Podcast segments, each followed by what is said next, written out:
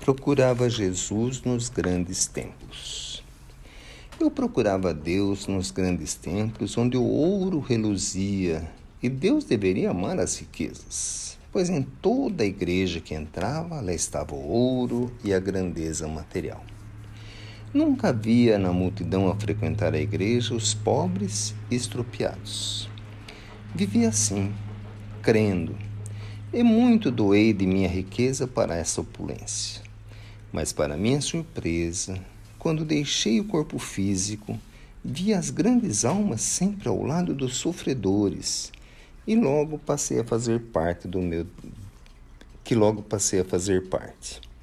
Mas mesmo assim, busquei no interior dos grandes templos ajuda, pois foi ali que muito contribuí.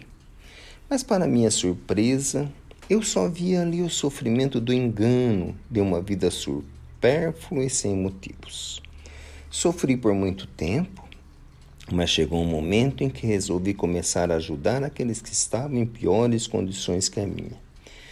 Ora apoiando um velhinho aqui, ora ajudando um irmão na leitura de um livro, às vezes sorrindo para o irmão em dor, amparando, ou seja, fazendo o que dava para fazer. Tempo passou e eu me sentia cada vez mais forte e lúcido na minha vida espiritual.